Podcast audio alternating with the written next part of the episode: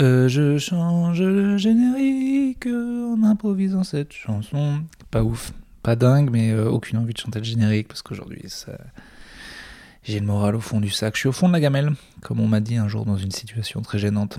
Je n'ai jamais euh, oublié. Caroline, toi qui ne m'écoutes pas, sache qu'un jour tu m'as dit que tu étais au fond de la gamelle et que, encore aujourd'hui, cette phrase me rend triste et me terrorise et me fait rire un petit peu en même temps vous avez envie de savoir dans quelles circonstances Caroline me dit ça Eh bien, rejoignez mon Patreon à 25 000 euros par mois où je raconte que cette histoire et ça dure 20 secondes et c'est pas ouf. Ça m'arrangerait.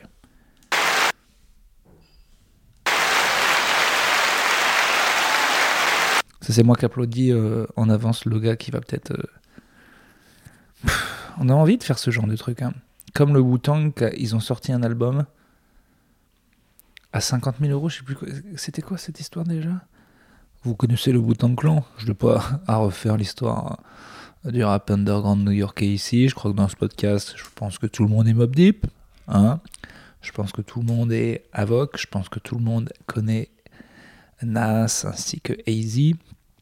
Hein, j'ai pas besoin de Wu-Tang Clan Expansive Album. Je vous fais ça en direct. Quoi. Tout ça pour dire que oui. voilà. En 2015, le Wu-Tang a sorti un album Once Upon a Time in Shaolin et ils l'ont sorti à un exemplaire qu'ils ont vendu combien? C'était une sorte de... C'est le problème des rappeurs de New York qui deviennent connus, après ils se mettent à... C'est comme à Paris ça, c'est des villes fashion, donc t'es connu, donc tu te mets à traîner avec des mecs de l'art, donc il y a un con qui finit par te convaincre que c'est vachement conceptuel, que mec fait un album, mais euh, là tu vois la, valeur de la musique a été totalement euh, euh par euh, les services de streaming, la musique gratuitement, les jeunes ne savent plus alors que si vous faisiez un album et que vous le vendiez 50 000 euros, bon ils l'ont fait. Je sais plus combien c'était, mais il y a un con qui l'a acheté. Je sais plus exactement l'histoire, mais je sais que ah, c'est Martin Schreckel, Schreckli, qui est un gars de l'industrie pharmaceutique. De toute façon, si quelqu'un de très riche achète ton truc, c'est. Philippe Poutou disait que si on était très riche. non, mais. Allez, je fais pas mon gauchiste de base, mais c'est une phrase qui me paraît juste du bon sens. Même le pire libéral devrait le savoir. Un gars qui a des milliards, il a forcément fait des saloperies, les gars on devrait limiter à 50 millions. Voilà. Ah, t'as forcément fait des. À part un sportif qui a dû faire des pubs de merde et travailler avec des gars qui ont fait des saloperies. Bon.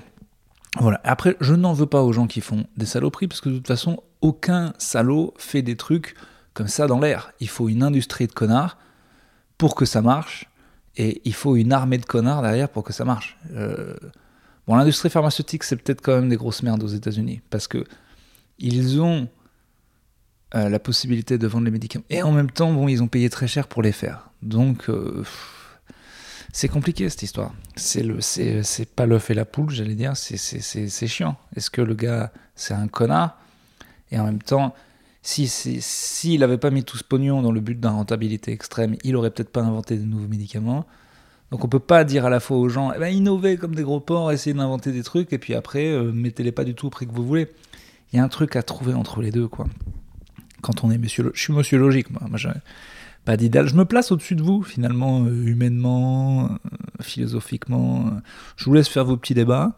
Puis moi, je fais ma petite sauce, pas du tout sourcée, hein. c'est-à-dire que je prends deux, trois trucs qui m'arrangent.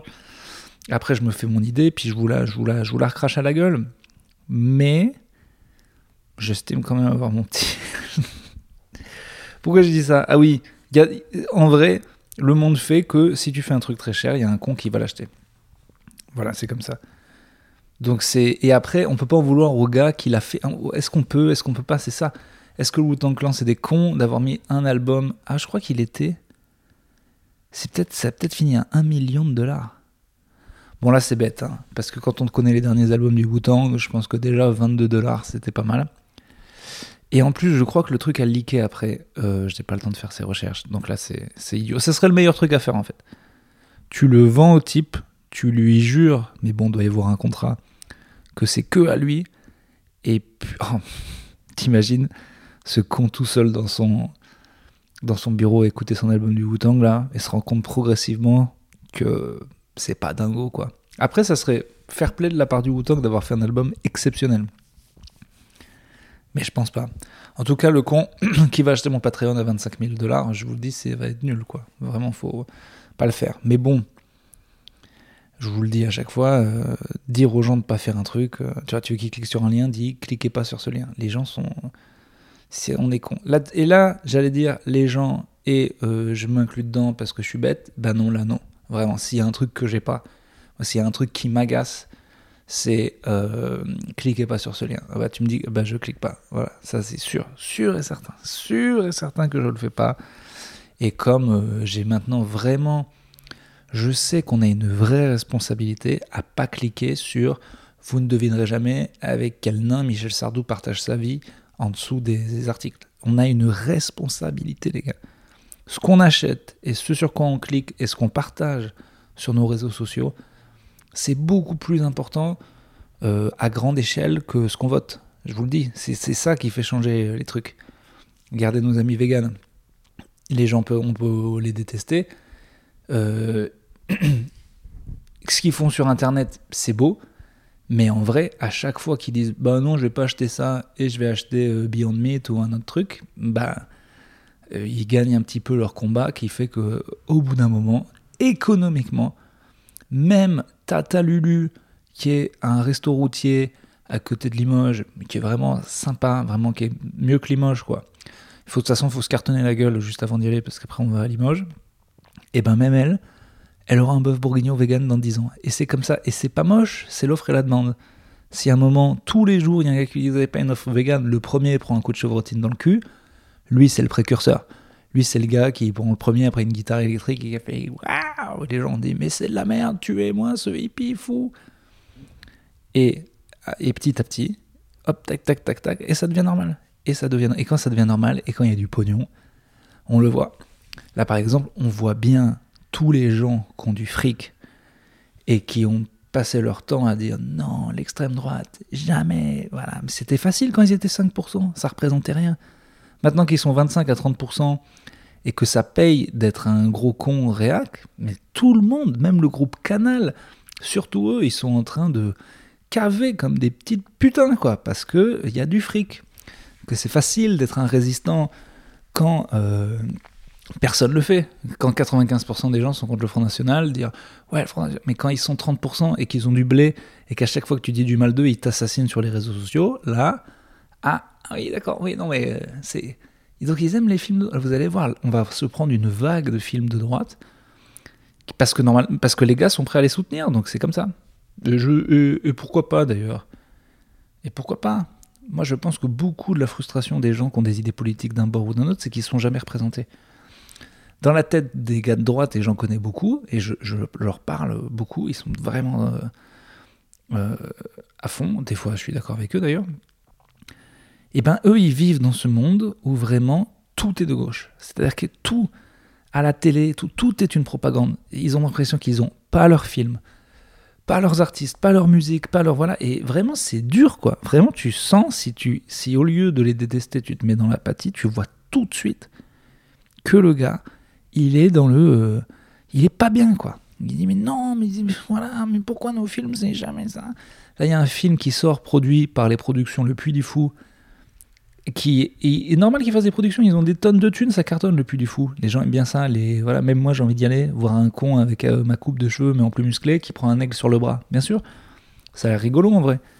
Ça a l'air rigolo le l'espèce de spectacle médiéval s'il y a du pognon dedans. Si c'est cheap et tout pourri, personne n'a envie de le faire, mais si c'est rigolo, bon, mais ils ont du pognon, bon, mais ils ont fait un film. Bon, il paraît qu'il est atroce.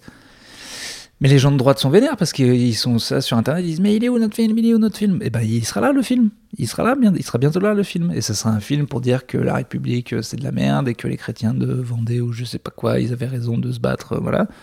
Et plein de cons iront le voir. Et si plein de cons iront le voir, et eh ben, et, eh ben, ils seront contents. Et quand je dis cons, je dis juste c'est des gens, quoi. Donc euh, voilà, c'est le pognon qui dirige tout, quoi. Tout ça pour dire que c'est 25 000 balles pour l'histoire de Caroline. Donc, euh, Donc je fous le, lien demain et j'espère que j'ai un. Je vais peut-être dans mes, tous mes euh, fans, entre parenthèses, il y en a peut-être un gars qui est vraiment blindé. Quoi. Si t'es là, vraiment, s'il te plaît, écris-moi. quoi. Ça m'intéresse.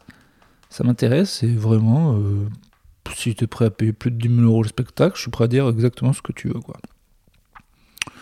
Sans aucun souci. Alors, on a oublié la base de sortie de scène qui était quand même de débriefer euh, ce qui se passe quand je fais du stand-up. On est jeudi. J'ai pas joué depuis lundi soir, que ça c'est l'épisode que le dernier épisode, j'étais dans les coulisses du point virgule, j'allais jouer. Et là, là, j'ai joué, j'ai pris deux petits jours off, off de la scène, mais croyez-moi que ça carbure.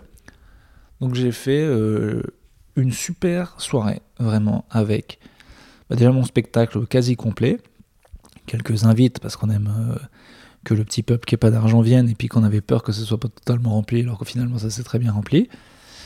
Mais la salle était complète, euh, sympa, vraiment très très bien. On s'est bien marré avec les gens. C'est vraiment cool de faire le spectacle plein de fois parce que maintenant j'arrive vraiment euh, d'une détente incroyable sans avoir peur d'oublier mon texte. D'ailleurs, j'ai changé mon texte à un moment, je devais faire euh, telle euh, mais quelqu'un m'a parlé du Japon, donc j'ai inclus pour la première fois mon sketch sur le Japon pendant le spectacle. Il y avait un vent de liberté euh, dans mon stand-up qui vraiment décoiffe. Vraiment, ça. Non, ça m'a vraiment fait du bien. Et après, Topito Comedy Night, enchaînement direct, bam, juste après. Et là, il y avait Louis Chappé en feu, Nash, Akimomiri en feu aussi, vraiment des nouvelles super blague.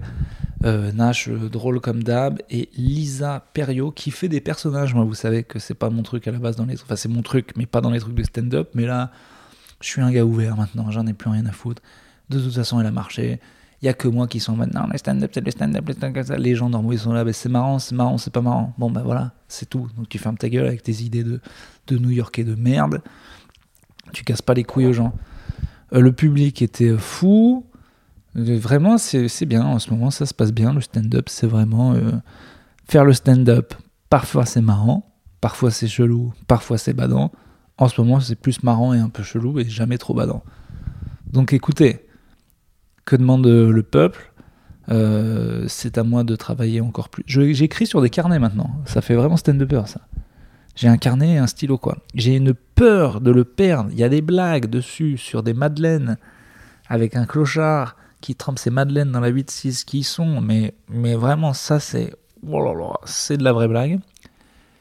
Eh bien, euh, je vais prendre en photo un carnet et foutre tout ça dans le cloud parce que j'ai une peur panique de perdre mes notes. Quoi. Je sais pas comment vous avez... J'ai entendu des histoires horribles de Kurt Cobain qui a perdu tout un album, de Eminem qui a perdu toutes ses toutes ces putains de chansons. Il y a le reportage sur Orelsan, là c'est en numérique, mais carrément il perd toutes ses notes d'un coup parce qu'il a jamais fait de sauvegarde. Euh, je dis pas que j'ai la moitié du talent de ces gars, mais à un moment, quand on fait des trucs et que c'est bien, il faut vraiment faire en sorte de pas les paumer, quoi. Mais putain, mais vous vous rendez compte, genre Hemingway ou Balzac, quelqu'un arrivait et prenait les 300 pages de leur manuscrit et faisait hop, c'était brûlé. Enfin, je sais pas si j'étais sorti de chez moi, si j'avais euh, mes putains de 500 pages écrits à la main, quelque part, pas du tout copiés. Et, euh, et les couilles d'ailleurs qu'il fallait pour dire à un gars, bon bah maintenant, euh, copie-moi ça. À la main. Ça c'est. Donc avant l'imprimerie, donc avant... Invention de l'imprimerie, Robin. Allez, tu regardes pas Internet et tu sors un petit 1500 au pif 1542, c'est mon dernier guess. Invention. Oh, c'est marrant, je pas invention, il y a invention de l'imprimerie qui sort en premier. Vous m'écoutez, Google? Invention de l'imprimerie. 1450, merde, j'étais au-dessus. Merde, merde, merde.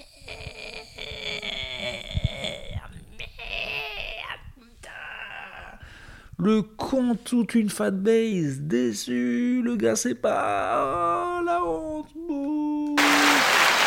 Mais non, j'ai pas bout. J'ai que applaudissements. Imaginez que c'est des.